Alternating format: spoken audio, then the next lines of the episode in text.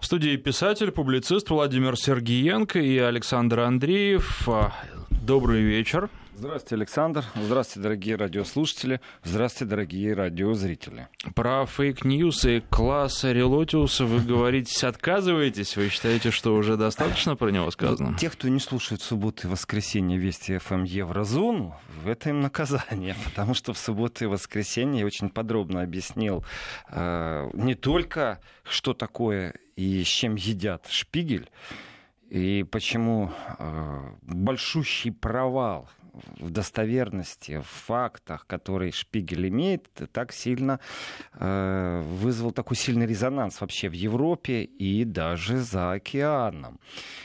Ну, вот в подробностях и в мелочах. Это было вчера, знаете, как в анекдоте. Ну, по 5 рублей. А сегодня мелкие, ну, по 3. То есть ведь не только дело в Шпигеле и не только дело в том, что в Шпигеле существует специальный отдел, в котором работают около 60 человек, которые занимаются тем, что они перепроверяют достоверность информации. Но не помог им этот отдел справиться. Ну, талантливый человек. Дело не в талантливости даже, а дело в атмосфере. Это болезнь вообще-то в мейнстримовских СМИ, понимаете? И давайте так, вот в этой же студии, я же говорил уже, и ловил Шпигель прям за руку на горячем о том, что они с информацией играются. И их игра не очень хорошая, потому что когда в Польше был марш националистов, Шпигель умудрился опубликовать у себя онлайн о том, что там начались бои прям уличные с полицией. А потом они через два часа написали, что это была ошибка и материал удален. Но именно в тот кризисный момент, когда вот разгоряченные умы, сердца, мозг могут выйти на улицу и что-то сделать, именно в этот момент они эту информацию дали. А потом, когда она не актуальна, они ее убрали. Поэтому Шпигель давным-давно не тот, который он Шпигель. Это раз. Два. Дело в том, том, что, ну, кроме всего резонанса, что спецотдел не, не вытащил достоверность проверку на достоверность. Э, есть еще и другая вещь, очень интересная. Это реакция посла США в ФРГ. Этому я тоже уделил много времени, но двумя словами скажу, что Ричард Гренелл, это посол э, Соединенных Штатов Америки, Федеративной Республики Германия. это заметная личность, которая позволяет себе периодически заявления, ну, которые, мягко говоря, не нравятся многим немцам. Да, это именно тот человек, который говорит с позиции вассала, как будто немцы у них там вот где-то на побегушках бегают. Он умудрился сделать много неправильных жестов в отношении политических сил. Он дал интервью ультраправой газете. Ульт не просто правой, не просто консервативный какой-то, а именно ультраправым он дал интервью. Это такой вызов практически был немецким политическим обществу. Потом он умудрился собрать немецкий автопром у себя в посольстве, представителей Даймлера, Volkswagen, понимаете, BMW, и с ними обсуждать э, пошлины, которые ждет, ожидают немецкий автопром в США. В принципе, э, тут же была реакция немецких политиков со словами, что это должен обсуждать министр экономики. Э, одной стороны и, соответственно, по статусу кто-то с другой стороны. Но ни в коем случае не посол непосредственно с топ-менеджерами. Получается, это как-то неправильный такой идет э, сговор, что ли, или попытка купить, или попытка давления. Мол, вы не открываете фабрики там в Бразилиях, в Мексиках разных, а открывайте у нас в США, и будет вам счастье. В принципе, это очень некорректное поведение, нарушение любого дипломатического этикета было. Так восприняли, по крайней мере, немцы. И кроме того, что Гринель общается э, с, выс- с высоты своей позиции, то есть действительно как будто он там представляет э, какого-то спецгубернатора, а это какая-то провинция Германия. То есть это неоднократно поднимались эти разговоры. Э, кроме всего, что он поддерживает консервативные силы, прямо так вот сильно-сильно. Это не альтернатива для Германии. Он вообще по Европе считает, что их надо поддерживать. То есть э, антиглобалистов, я бы так сказал, он поддерживает, а тех, кто за сохранение единой Европы. Это такая линия у него есть. Гринель еще ко всему является врагом Северного потока-2. И стесняться этого не надо, нужно называть вещи своими именами. Так вот, какое отношение имеет Гринель к Шпигелю и к нашему классу, который заврался? Дело в том, что Гринель обвинил Шпигель а, в антиамериканизме. Это сильное заявление обвинить э, журнал в Германии, при том, что действительно входящий всегда в топ-5 а, по цитируемости, по достоверности информации. То есть удар сильный по имиджу Шпигеля, но тем не менее полное название нужно говорить, кстати, не Шпигель, это мы так сокращаем, а в принципе оно запатентировано как Дер Шпигель, зеркало. И озабоченность, которую Гринель высказал, это именно вот связано с тем, что э, нужно тщательно расследовать. И антиамериканские тенденции, которые он наблюдает, в принципе, меня только радует. Пусть он попробует погрызть, вот этот человек, который враг Северного потока-2, э, вот пусть он попробует погрызться с одним из ведущих СМИ Германии, со Шпигелем. Я думаю, что это ему не по зубам будет в любом случае. И защитников у Шпигеля найдется достаточно, и сам Шпигель в этом отношении откусается. И обвинить в антиамериканизме Шпигель, это, конечно, очень интересно, потому что корпоративная предвзятость в отношении США, из этой вот фраза, прям я беру ее сейчас из уст э, Гринеля, я бы сказал что-то по-другому. Вот корпоративная предвзятость в отношении России присутствует во многих СМИ. Это факт, это правда. Так что, не нравится? Неприятно, когда у вас корпоративная предвзятость, да? То есть, когда это по отношению к России все норм, все ок, а здесь конкретно не понравилось и заявление его э, в этом отношении уже получило ответ. Шпигель сказал, что он Э, не прав, не ведет никакой антиамериканской политики, а критику нужно уметь держать. Но в контексте класса Релотиуса, 33-летнего журналиста, который избалован все-таки, избалован премиями журналистскими в Германии. И писал он не только для Дершпигеля, он писал еще и для других очень замечательных изданий, действительно таких серьезных, сильных, философских, актуальных, э, аналитических. Э, но претензия на самом деле должна быть не к классу Релотиусу. Он просто является порождением нашего времени. Это тот замечательный случай, когда верхи хотят, а низы им помогают в этом деле. Вот э, хотела э, канцлер Германии Меркель, чтобы беженцы попали. Нужны были, попали на территорию Германии. Нужны были ей в этом отношении э, помощники в прессе создать определенную атмосферу. Ах, добро пожаловать в Германию. Нужны были, вот они создавали. Поэтому если это один из репортажев, и могу сказать, что на этот репортаж я тоже ссылался, но я сказал, что это источник Шпигеля. Эм, то есть я не выдавал эту информацию как таковую. Я говорил, что это шпигелевская информация о том, что брат и сестра, э, сирийские беженцы, э, сироты, дом разбомблен, э, их в Турции беспощадно эксплуатируют, их детский труд, и все это нелегально, и вот они уже добрались до Германии, слава богу, тфу-тфу-тфу, вот пришло на них счастье в прямом смысле слова. Вот он рай, вот она школа, вот образование. От начала до конца все вымышленное. Понимаете, ну ведь этот вымысел, Александр, он же нужен был политикам в этот момент. То есть он подыграл. Редакционная политика это и есть цензура. Если бы Шпигель не хотел публиковать таких душераздирающих э, историй, понимаете, в которых драматургия прописана так, как будто это кино. Есть начало, есть конец, есть венец, содержание. Ну, прям идеальные тексты. Вот эти идеальные тексты и смутили многих коллег, которые просто завидовали. И ведь он просто случайно, скажем так, смог э, провалиться. Просто лень уже было писать самому, уже ссылался там, ну, рабы литературные, есть фоторабы, ну, тех, кто подрабатывают или помогают, и предложение его э, посотрудничать с ним по логике вещей ну, любой журналист должен был бы оправдываться в соавторстве с ним, выступить, все-таки он награжденный журналист, это класс. А тут бах, вязочка, зануда попался, немецкий, который очень нелюдимый журналист. Если класса все любили, так открывали ему объятия, то есть человек такой, ну, вот, располагал к себе, то тот, кому он предложил собрать, ну, подзаработать, скажем, открытым текстом свободному журналисту, который э, с ним должен был бы этот текст создать, он оказался всего лишь навсего зануда, такой типичный немецкий одиночка зануда, который даже людей не очень так жалует своим присутствием. И вывел на чистую воду. Так ему же не поверили вначале, когда он сказал, что врет. Как так, понимаете? Но это вот прогнившая ситуация вообще в европейской журналистике. Они в мейнстриме не стесняются, когда им нужно корпоративно, предвзято относиться к России.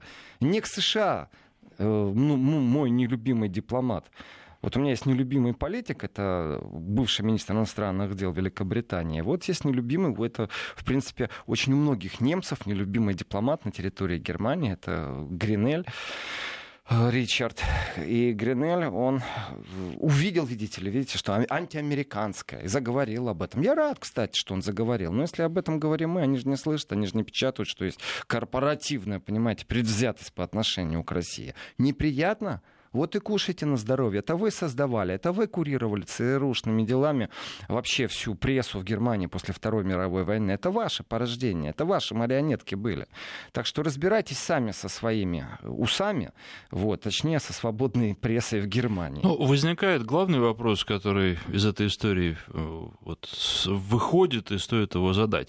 А Класс Релотиус, он один такой, или он просто яркий пример, один из самых ярких примеров, а система так и функционирует Александр, под, под политиков.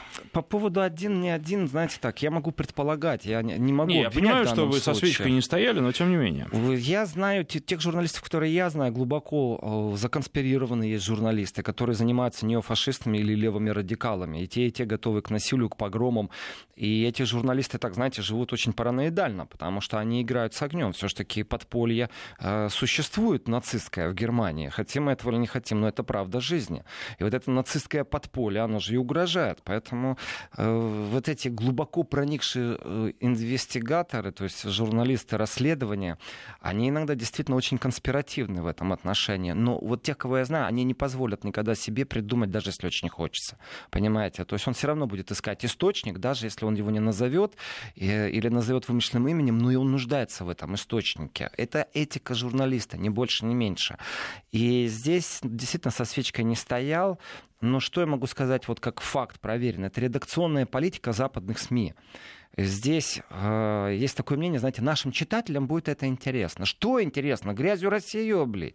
Это интересно вашим читателям. Да не рассказывайте мне сказки. Ну, это к вопросу это, об это этике не... журналистов. Это... То есть этика такая тоже а особенная. Ну, это этика, давайте так. Когда этот, опять же, Класс писал о сирийских э, беженцах, понимаете, о белых касках, вот я могу этому верить. Сколько раз говорили о том, что белые каски манипулируют, и вообще э, все ссылки на одну организацию, это один единственный человек, который живет в Лондоне и он является у них источником. Сколько раз об этом говорили, понимаете? То есть сама система предвзятости, она зарыта в редакционной политике на Западе. И здесь я так скажу, я же могу сравнивать вот то, что я вижу, то, что я слышу. Может, кому-то и не нравится ток-шоу на российском телевидении политические, но вы слышите иные мысли, иногда даже абсолютно враждебные. Э, да, вот как бы вы ни крутили, ни вертели, этого нет на Западе, чтобы вот настолько сильно присутствовало иное мнение. Редакционную политику на Западе можно сравнить с цензурой? Это и есть цензура. Редакционная политика это и есть цензура. Просто журнал не опубликует, если вы нашли материал, раскопали, который, как они говорят, они всегда прячутся за этими словами, нашим читателям это неинтересно. На самом деле существует политический спрос, и в этом политическом спросе существует политический заказ. Поэтому э, класс всего лишь навсего порождение времени, не больше и не меньше. Ведь когда эти беженцы добрались до Германии, та пропаганда, которая работала, это была абсолютно ложь, понимаете? Э, показывание регулярно регулярно э, сиротских лиц, детских слез. Э, это давит, это атмосферно влияет на восприятие. Тогда да, конечно, надо принять. И немцы действительно взяли теплое одеяло, одежду, кто-то закупал пакетами еду, и все это несли беженцам. А правдивые кадры, как это идут э, здоровые крепкие парни, это не показывается. Кстати, уже если я зашел на эту стезю по поводу беженцев, вот как, им, как можно доверять этим журналам, которые фотографии не как можно доверять СМИ, которые показывают зигующих людей, говорят, что это проходит в Хемнице, а на самом деле кадры из другой стороны полностью. Э, но тем не менее, они говорят, вот фашисты на улице Хемница, надо спасать от фашизма Германию, понимаете? И опять внутри человек себя разбудил что-то хорошее и поехал спасать от фашизма Германию. А там не было этого. Понимаете, это э, не просто уже фейк, это очень профессионально подготовленное воздействие на целевые аудитории. Вот что это. И вот здесь редакционная политика — это глобальная цензура на самом деле. И если мы берем топ СМИ, а, то мы увидим просто действительно мейнстрим. В этом отношении, если Гринель говорит о том, что корпоративная предвзятость по отношению к его страны, то вот Чапкарова молчала, а его бы помолчала. Вот корпоративная предвзятость, она по отношению к России. Вот здесь она в полной мере присутствует. И вот пусть они погрызутся действительно, а мы увидим, как щепки летят. И я рад, что это происходит, потому что подняли тему табу. Тема табу в самой журналистской среде. И здесь как можно говорить вот о беженцах. Э, и сам вот класс, когда написал вот повествование, оно же душераздирающее, понимаете? Детей надо спасать. Да, я согласен, детей надо спасать. От начала до конца ложь. Может быть, ему художественную литературу написать нужно было? Вот такая история мальчика и девочки вымысел. И эта книга была бы бестселлером, может быть. Но она, к сожалению, не нуждается э, в информационной такой подоплеке. А информационная волна, она нужна здесь и сейчас. Поэтому с удовольствием и взяли его репортаж репортажа. Он подыгрывал на самом деле редакционной политике, не больше, не меньше. Он просчитал и здраво сумел ею воспользоваться, зарабатывая деньги, став топ-журналистом. Ведь давайте так, он зарабатывал приличные деньги. Э, это такой, знаете, взлет очень сильный журналистки. Проблема еще в другом. Вот э, смотрите, есть информация, например, что а, в Германии числятся пропавшими без вести 11 тысяч человек. Это официальная информация, которая вроде бы как есть эта информация. Но ей что-то так не придают все время раскрутки. Из этих 11 тысяч пропавших, 7 тысяч — это те, кто прибыли в Германию э, с попыткой получить убежище. То есть э, беженцы, настоящие беженцы. Из этих 11 тысяч, то есть общее число пропавших, и э, 7 тысяч, значит, те, кто прибыли в Германию. Из этих 7 тысяч, 3,5 пропавших без вести — это те, кто являются вообще несовершеннолетними. Их нет просто в пространстве. Органы, которые занимаются поиском, смотрите, они в день закрывают по 250-300 дел. Открыли, закрыли. Что такое э, след, следователь, который 250, или отдел следователей, который 250 дел в день может открыть и закрыть? Ну что за бред такой? Понимаете? И те люди, которые в розыске там больше года, ну, понятно, про уже э, пропажа человека э, в базе данных, это одно дело там. А вот когда Нету базы данных просто. Они начинают придумывать. Там имя неправильно записали, э, страну прибытия неправильно записали. Он пять раз назвал, и получается какая-то путаница. Допускаю я такую мысль. Но я исхожу из другого, что это бесконтрольные дети, которые по возрасту были зачислены или причислены как несовершеннолетним. Э, немецкий чиновник на, так по внешнему виду не мог понять, сколько человеку лет. Э, давали первичное право на пребывание, то есть еду и пребывание давали, человек пожил и потом просто ушел. Вот куда он ушел, он никому не сообщил, особенно органам, которые должны заниматься контролем перемещения. Вот это уже чудовищная катастрофа. Но они же молчат. А объясню, почему чудовищная катастрофа. А, сейчас в Германии произошли таких два знаковых события. Это высылка человека, который родился на территории Германии и всю жизнь прожил на территории Германии, его просто отправили в Турцию. Почему? Да потому что он не соответствует стандартам цивилизованного общества. Потому что он неоднократно судим, потому что он проповедует насилие, потому что он представляет опасность для общественного строя. Он подал в суд, защищая себя, и этот суд проиграл. То есть его могут депортировать. А если посмотреть с другой стороны, общество не смогло воспитать правильно, пропустило ну, момент воспитания. Но Тр... он не гражданин Германии. Он не гражданин Германии, он не вступил, хотя родился на территории Германии. Давайте так, у него полное отсутствие социума в Турции, куда его отправляют. Он ходил в школу, у него друзья, одношкольники, у него улица, у него спорт. Все, чем он занимался, у него это в Германии. Представляете, какое наказание? Его взяли и отправили в ту страну, в которой он никогда не жил. Почему? Потому что родители вовремя не поставили э, прошение о том, чтобы вступить в гражданство, и он это не сделал. В принципе, он малолетний, он несовершеннолетний. Они его приговорили к тому, что они его депортируют. И суд он проиграл. То есть инстанция следующего уровня сказала, что все правильно, вы его высылаете. Это очень знаковая вещь по поводу высылки людей, которые родились и выросли в Германии. А знаковая не в том, что их высылают, а, зна- а знаковая в том, что вот в германском обществе при воспитании происходят вот такие сбои. Еще одно знаковое событие, о котором практически никто не говорит. Это арест, задержание, скажем так, не арест, а задержание, правильно и уместно употреблять слово а, и понятие, одного несовершеннолетнего парня в Берлине, который распространяет видео с рекламой ИГИЛ, то есть запрещенной организации террористической. Э, рекламные видео распространял среди своих друзей. Так вот, его там шоу устроили, полиция его арестовала. А, родители говорят, да это ж как новости почитать. Да он просто перепащивал там, ну они ему высылали. А он в интернете сам нашел их, сам, то есть он занимается рекламой ИГИЛ на территории Германии. Он ходит в германскую школу, он несовершеннолетен. Он показывал это своим родственникам, показывал своим друзьям, то есть он занимался непосредственно э, рекламой. Э, так вот, его задержали, они арестовали, потому что, в принципе, они не могут ему инкриминировать э, то, что он перепащивал. За что? Он же перепост сделал. Перепост чего? Материалов, которые ему предоставили вербовщики ИГИЛ. Ничего ж себе я вам скажу. Теперь вернемся к...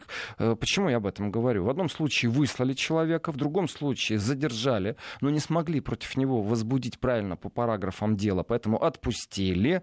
Он и дальше будет заниматься, чем он занимался, и родители считают, что это нормально. И вот эти вот вновь прибывшие, которых вроде бы как собираются интегрировать, не ассимилировать, а интегрировать. Куда вы их собираетесь интегрировать? Они не интегрируются, нужно правде в глаза смотреть. Но это ж тема табу, вот я говорю об этом здесь свободно в студии. Если я в Германии начинаю об этом говорить, через три минуты мне скажут, что я там э, альтернатива для Германии, что я исповедую правого толка дискриминационные взгляды и прочее, прочее, прочее. Меня сразу как-то заштампуют. А это мне не нравится. Поэтому проблема с, э, вот, э, с редакционной политикой, которая в последнее время ярко выражена есть, это проблема всего западного мира и всей журналистики. То есть иное мнение, оно даже если и есть, но оно не равно великому вот этому доминирующему мейнстриму. И в этом отношении ответственность и этическая ответственность журналистов это слишком плохая мотивация. Давайте так, вот он придумывал статьи для Шпигеля, так он и зарабатывал деньги. А те, кто будут честные, как они будут зарабатывать? Ты не угоден тогда редакции. Вот и все. Вот и весь сказ. Писатель-публицист Владимир Сергиенко. Мы продолжим после выпуска новостей. Писатель-публицист Владимир Сергиенко и Александр Андреев и завершают эту тему. А дискредитируют этот скандал Шпигель или конечно, наоборот он конечно. выйдет из этого скандала сильнее, мы проведем расследование, самоочистимся и ну, здесь э, что нужно сказать, очень важно. Во-первых, вот типичная манера. Это типичная манера Запада, и ее нужно брать на вооружение, когда с ними имеешь дело. Э, если получилось, что у вас прокол, то вы должны максимально об этом проколе поговорить, устроить расследование, понимаете, которому там эксперты будут приглашены, которые вам нужны, которых вы выберете, а потом скажете, все, мы разобрались, все, тема закрыта, мы урок извлекли, до свидания. Э, ведь до сегодняшнего дня регулярно, это же не только в Германии, в России встречаю людей, которые говорят э, о СМИ с точки зрения там, распятого мальчика. Э, вот принцип очень простой. Фейки в шпигеле – идет комиссия, приглашенные эксперты тоже занимаются, как такое возможно было, после чего они скажут, все, мы тему закрыли. И вы не сможете пробить эту защиту. Вы можете их тыкать, они будут на вас смотреть, морщиться и говорить, да, да, да, все. Для нас эта тема закрыта. Вот эта манера для нас тема закрыта, она очень хороша. Вот ну, ну бывает в информационном поле проколы, у всех бывают. И перепроверять, если информацию зачастую уходит время драгоценное, особенно в критические моменты. Э, но я вернусь опять, Александр. Вот Шпигель, вы говорите, выйдут сухие из воды, более сильные. Нет, не выйдут уже сухие из воды. Почему? Потому что отдел 60 человек — это большой отдел, который у них перепроверяет документацию. И, в принципе, нужно понимать, как действует этот отдел.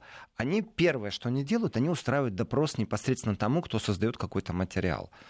И в этом допросе вроде бы как, если вы здесь определенный набор штампов, опять же, которые существуют, если вы как создатель материала отвечаете гладко, то в принципе вы проскочите, понимаете? А где вы чай пили? Вот элементарный вопрос. Они эдакие исследователи внутри у себя в издании. И вы говорите, чай я пил там-то и там-то. Какое время суток? Э, ну, там вечером мы встретились, понимаете? И считается, что вот на основании таких мелочей создается впечатление, что все это правдоподобно. Ну, давайте по-честному. Если уж 33-летний э, журналист смог обойти и смог как-то обойти этот отдел и смог как-то придумать истории, значит, это любой может сделать. И от того, что вы еще раз переспросите, ничего у вас не получится. Менять нужно. Вот действительно, менять нужно прогнившую голову, которая называется э, редакционная политика. И главреды подбирают себе действительно тех, кто пишет то, что им нравится. Это вроде кажется нормально, но есть такие СМИ, которые себя выставляют как беспристрастные, объективные. Миф, миф, особенно когда вы знаете, где сидит главный шеф, например, он там сидит в США, и вы как почитаете вот эту вот корпоративную предвзятость по отношению к России, то вообще все понятно. И вот у врачей же есть клятва Гиппократа, у журналистов нету такой. В принципе, чтобы сказать, ты ее нарушил, вот, и извини, друг, но ты теперь не рукопожатный, ты потерял профессию. В ближайшее время я не вижу никаких изменений. Это достаточно печальная история. Печальная история для всей западной журналистики. Клемлю с большим удовольствием, потому что, э, давайте так, и суды выигрывали, потому что они фейки распространяют. И с большим удовольствием. Но они должны быть оттуда, понимаете, со стороны зла. Там, сторона зла у нас понятно кто. Россия в этом отношении э, все время присутствует. Я не замечал антиамериканской риторики у Шпигеля. Действительно, я читатель Шпигеля, и я не замечал этой риторики. Америки. Э, критика, да, а то, что Гринель тайком собирает автопромовских боссов, понимаете, это вызов, на самом деле вызов государству. Дипломат, посол США в Германии бросает вызов правительству Германии. Вот что он сделал. Поэтому и критика в его адрес была э, жесткой со стороны политиков. Вот. Я думаю, достаточно мы поговорили о Шпигеле и скандале. Это все-таки тема живая и болезненная. Я бы перешел к другой новости, которая меня просто потрясла в самое сердце. Э, ну, прежде анекдот. И, значит, представьте себе поезд, английский поезд, едет он из Лондона куда-нибудь там вглубь, в Шотландию, и сидят джентльмены и леди. Ну, понятно, дело же в Англии происходит. И вот один джентльмен все время открывает окошко, э, достает какую-то коробочку, похожую на табарет, на табакерку, достает порошочки и в окошко сыпет. И вот повторяется все время регулярно. Там каждые 20 минут он открывает окошко, высыпает порошочек, закрывает окошко, и джентльмен садится на свое место. Удивленная публика, изумленная спрашивает, джентльмен, сэр, что вы делаете? Он говорит, как что? Я тигров отпугиваю. Это специальный порошок, мне его дал факир индийский. И я отпугиваю тигров. Он говорит, так, э, сэр, в Великобритании нету тигров. Ну так поэтому и нет. Понимаете, Александр, прочитал я заявление Терезы Мэй. Я нахожусь под таким впечатлением, да, Шпигель со своими придуманными репортажами, это ерунда, понимаете? Вот у нас трагедия другого уровня. Люди с головой не дружат на самом большом политическом уровне. Как можно вот воспринимать слова премьер-министра ядерной державы, имеющей возможность в ООН блокировать Совете Безопасности, накладывать вето, имеющий авианосцы, кроме ядерного оружия, э, как относиться к заявлению Терезы Мэй, которая в рождественском послании к британским военнослужащим поблагодарила их за защиту от российского вторжения? Вот честное слово, понимаете, мне так нравится все. Шпигель придумывает истории, ну ладно, я даже где-то вот, ну, понимаю, почему это произошло. Потому что людей надо иногда воспитывать добрыми рождественскими сказками или там сказками о Сирии и о сиротах. Воспитают они свою как-то целевую аудиторию, своих читателей. Но Тереза Мэй, она же не воспитывает никого. Она же действительно поблагодарила великобританских э, служащих военных за то, что они защищают от российского вторжения. Ну вот действительно, ну какая муха в голове, какой таракан там бегает. У меня нет объяснений. Это хуже, чем любой фейк. Но это же из уст кого звучит? Но это же хороший психологический маневр. Тут же подтекст понятен, что они защищают, и она тоже защищает. Она тоже на страже. На страже чего она? Собственных страхов на страже она? Или чего она на Нет, страже? она защитница Я понимаю, что британского даже... отечества что если вы э, больны паранойей, это еще не значит, что за вами не следят. Так что тут без юмора обойтись никак невозможно. Вот этот вот порошочек, который джентльмен э, раскидывает, чтобы тигров не было, вот это вот из той же оперы, понимаете? Анекдоты про англичан, они действительно имеют место быть. Наверное, они такие есть. Вот нету э, агрессии, вторжения России. Почему? Потому что доблестные великобританцы защищают Великобританию от ну, вторжения России. Всем же хорошо, приятно. Гражданам спокойно, солдат похвалили. Александр, ну о чем вы говорите? Какие солдаты? Какие хвалить? Где вторжение России? России. Вот я изучаю регулярно новости, читаю, смотрю, как российские самолеты летают, подводные лодки плавают ходят корабли военные, все читаю. Где вторжение? Объяснить. Вторжение для меня это глагол, а, который действительно должен вот объяснять, что это такое. Вот, ну, нет другого глагола. Вот вторжение. Значит, Россия вторглась на территорию Если бы Великобритании. британские солдаты не ходили в караул каждый день, то обязательно бы вторглась. А вот они ходят, и поэтому... Вы имеете в виду вот этих, наверное, великобританских солдат из почетного караула. У них большие Ну да, такие с шапки шапками. с мехом. И вот эти И шапки... они тоже. Вот эти шапки и отпугивают, наверное, э, э, Медведей. российских вторгателей. Медведей. А российские вторгатели, они вот на медведях верхом, наверное, приехали в Великобританию, напугали Терезу Мэй. М, Ну, в принципе, это не просто клевета. Это не просто клевета. Это на самом деле подготовка общественного мнения. И если Шпигель допустим, ошибся, допустим, упала на благодатную почву эти статьи, они были востребованы, и плюс там журналист такой, что его все любили. Ну ладно, я прощаю Шпигелю, все. Они сами разберутся и будут, наверное, писать лучше, дай бог, конечно. Э, Говорю это как читатель. их. А вот с точки зрения Терезы Мэй, ну, ну я в шоке немного. Ну о каком вторжении она может говорить? Где это вторжение? Понимаете, э, Александр, я нервничаю, потому что завтра э, эта новость будет разнесена везде. Военнослужащие уверены, что вторжение произошло, э, притом не только великобританские, а как союзничками по НАТО быть? Они имеют параграф 5. Это призыв всех, если на одного напали. Теперь Тереза Мэй заявит, на нас же напали, включаем параграф 5. Все, все НАТО обязано теперь напасть на Россию. Понимаете, что это такое? Это катастрофа чудовищная. От того, что еще раз скажу 20 раз понимаете, ничего не изменится. Вы-то меня понимаете, Александр, и радиослушатели понимаете. Но я-то считаю это чудовищным вот это заявление Терезы Мэй, оно чудовищное по своей сути. Потому что я верю Терезе Мэй на слово, что британские солдаты продолжали доказывать, почему они лучшие в мире. Ну, потому что они смогли э, противостоять вторжению России. Молодцы. Мне это напоминает еще одного героя политического. У него тоже солдаты самые лучшие в Европе. Вообще, э, самые лучшие, самые профессиональные. Но меня это пугает, потому что те же заявления делает Порошенко. У него тоже лучшие солдаты. И этих лучших солдат вот сейчас в большом количестве собирают в ударный кулак. Это ужасно, это пугает. Вот лучше бы об этом поговорила Тереза Мэй. Что конфликт может вспыхнуть, потому что такие, как она, подогревают. И подогревают не только спецагентами, не только специалистами, которые присутствуют на территории Украины в виде 77-й засекреченной бригады, которая ведет кибервойну, между прочим. А кибервойну не просто в Фейсбуке, они отслеживают там каких-то людей, которых можно назвать кремлевскими троллями. О, нет, кибервойна — это немножко другая вещь. И именно представители этой засекреченной бригады из Великобритании на территории Украины. И вот если кричит там Литва, Латвия, Эстония на политическом уровне «волки-волки», в смысле «спасайте от России», сейчас на нас нападут, мы вообще вот всю Европу защищаем и вместе с Украиной от агрессивной России. Ну и ладно, и черт с ними. Но это уже не карликовые государства Европейского Союза, это действительно ядерная держава, которая говорит о том, что э, спасибо большое, что вы защитили от российского вторжения. Ну что за бред? Может, мы с вами что-то не знаем.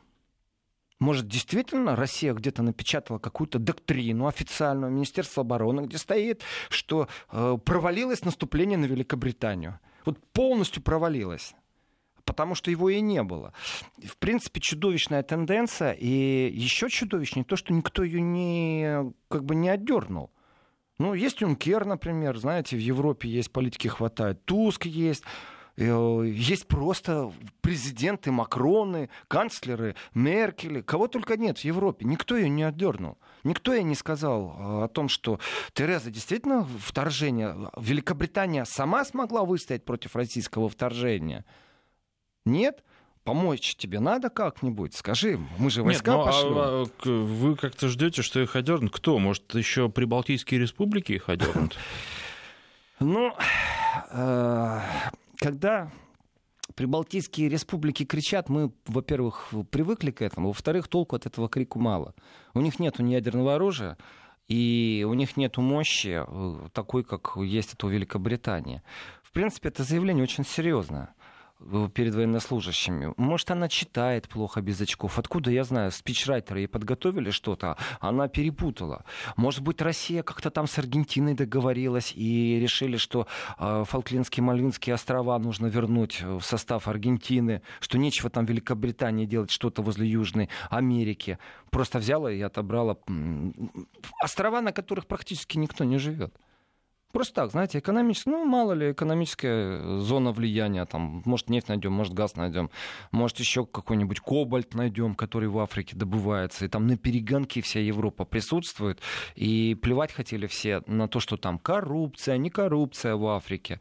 Это по поводу кобальта. Известное дело, известный скандал. И в этом отношении, конечно, Тереза Мэй, это, ну, как сказать, это уже не просто не друг, а это уже опасный фактор во внешней политике. Э, опасный почему? Потому что человек, делающий такие заявления, наверное, верит сам в то, что говорит. Так бывает. Сам сказал, сам посмеялся. Сам сказал, сам поверил. Вы знаете, я хотел вас упрекнуть в том, что вы очень жестко к э, Терезе Мэй относитесь. Ну, потому что понятно, что она не Маргарет Тэтчер, человеку скоро уходить, и тут, ну, излишняя жесткость, наверное, тоже не нужна. С другой стороны, у вас какие-то идеалистические представления о ней в контексте, а ну-ка поподробнее. Где-то я ее идеализирую. Неужели вы думаете, что она не отдает себе отчет в том, что она делает? А, это страшно, если она отдает себе отчет. Я пробую найти как-то какое-то снисхождение, понимаете, там очки забыла, и там фразу какую-то из мозга вытащила, а спичрайтеры подготовили абсолютно здравый, нормальный текст. Есть понятие потенциальных угроз. Говорите о нем сколько хотите, о потенциальных угрозах. Э, уже привыкли э, к этим разговорам. Э, Европа, в принципе, имеет много проблем.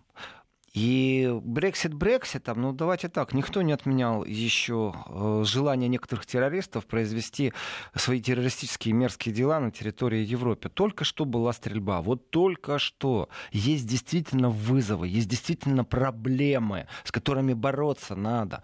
И эти проблемы, опять же, как они появились, как их создавали, можно уже не говорить. Но терроризм, он и есть терроризм. Нет, у нее Россия, понимаете, э, вторгается в Великобританию. Британию. Ваш сценарий, конечно, страшный. Британия, ядерное оружие, член НАТО, но ведь прибалтийские страны тоже члены НАТО, и не будет ли все проще, что к словам премьер-министра Британии будут вскоре относиться точно так же, как относятся к словам руководителей прибалтийских государств? Тем более, я бы хотел, чтобы так было. Брекзит. Вот и... Я бы хотел, чтобы так относились. Чем больше политики делают такие бредовые заявления, тем ниже их авторитет становится на всемирной арене. Вот чем больше бредовости в этих заявлениях, тем ниже авторитет. Значит, в самом деле, Александр, я с вами согласен, это было бы хорошо, если бы к Великобритании относились как к некоторым политикам из стран Балтии, которые просто вот там делают не просто заявления, а я так сказал, они больны русофобией. Я бы так сказал. И нравится это или не нравится, но есть такая болезнь, русофобия. И прививок от нее нету. Она очень заразная, особенно когда СМИ помогают. Фейковые СМИ, как выясняется, пишут правильные репортажи. А, когда заявление премьер-министра ядерной державы в благодарность от защиты от российского вторжения, это же дословная цитата, то в принципе завтра она скажет, что нам нужно подниматься по тревоге, а Россия вторглась, все же поверят ей. Как минимум она имеет эту власть. Вот здесь это страшно, что никто из европейских политиков ее не отдернул. Меня это очень удивляет. И это очень плохое, на самом деле, событие, что ее никто не отдернул. И, опять же, она в своем заявлении что еще сказала? Она же прошлась по исламскому государству, но она же напомнила, что э, не будут сидеть сложа руки, когда применяется химическое вооружение против семей, включая детей, как это произошло в апреле. Это тоже заявление вот э, Терезы Мэй в обращении к военнослужащим Великобритании. Замечательно. То есть берем 2 плюс 2. Делается это так. Берем вымышленный э, сюжет, пишем его в шпигеле, в уважаемом, э, его перепащивают все, кому не лень. Другие издания, основываясь на это, тоже перепащивают. Э, начинается информационная волна, которая доходит до Великобритании. И плюс еще вот пару заявлений от премьер-министра, и все верят. И вот этот единственный человек, который сидел в Великобритании и давал информацию о том, как и что происходит с белыми касками и о химических атаках, все верят. Понимаете, э, какая-то чертовщина настоящая, геббельсовщина, я бы сказал так, в смысле пропагандности. И эта пропагандность, она чудовищных размеров имеет. То есть они не будут сидеть сложа руки. А что вы будете атаковать? А почему? А потому что у вас э, химическая атака была э, на детей. А я недавно вот смотрел э, фотографии в Фейсбуке, подписаны на определенных журналистов, в том числе э, как-то брали у меня интервью Аль-Джазира, ну и с тех пор мы иногда общаемся. И по ротации альджазировцы вернулись э, опять на Ближний Восток из Германии. Ну, я иногда так читаю фотографии, смотрю. Вот выложили они очередной раз фотографии э, людей, которые пострадали от химической атаки. А потом э, эти же фотографии только в другом ракурсе. Место одно и то же. Э, а вот э, когда сбоку камера показывает, то видно, что там краски на столе лежат, которыми грим накладывали. То есть люди сидят, отдыхают, там пьют э, напитки и ожидают, когда начнется фотосессия, нужно себе изображать жертв химической атаки. Вот выложили буквально на днях. Э, при этом э, это выложили как частную коллекцию коллеги, а не как официальный вот раскрученный репортаж, э, который присутствует сейчас в Минстриме. Поэтому вот нужно складывать эти два плюс два. И у нас ситуация чудовищная, чудовищная. А если я посмотрю на вот эти заявления, и не просто так я сравнил с Порошенко, у того тоже доблестная армия, самая лучшая в Европе, тоже российская агрессия. Вот здесь благодатная почва какая? Они нашли друг друга, нашли. И вот эта их любовь с первого взгляда мне абсолютно не нравится. Она ведет только к, к усилению э, войны, к какому-то конфликту. Нету мирного будущего. Делаем паузу. Программы новости в начале следующего часа продолжим.